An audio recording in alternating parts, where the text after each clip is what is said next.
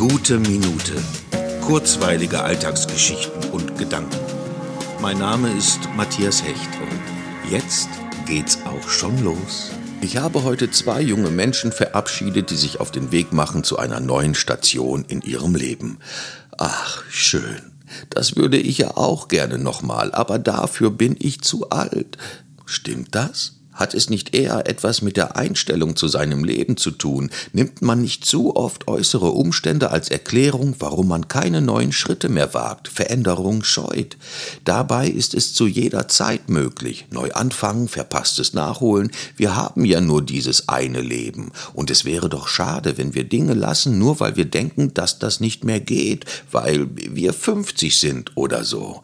Vielleicht sind wir zu fixiert auf die Definitionen von Lebensphasen. Heute zum Beispiel habe ich gedacht, Archäologie ist auch interessant oder Detektiv sein. Aber auf jeden Fall werde ich eines Tages mit dem Wohnmobil unterwegs sein, ohne Zeitlimit.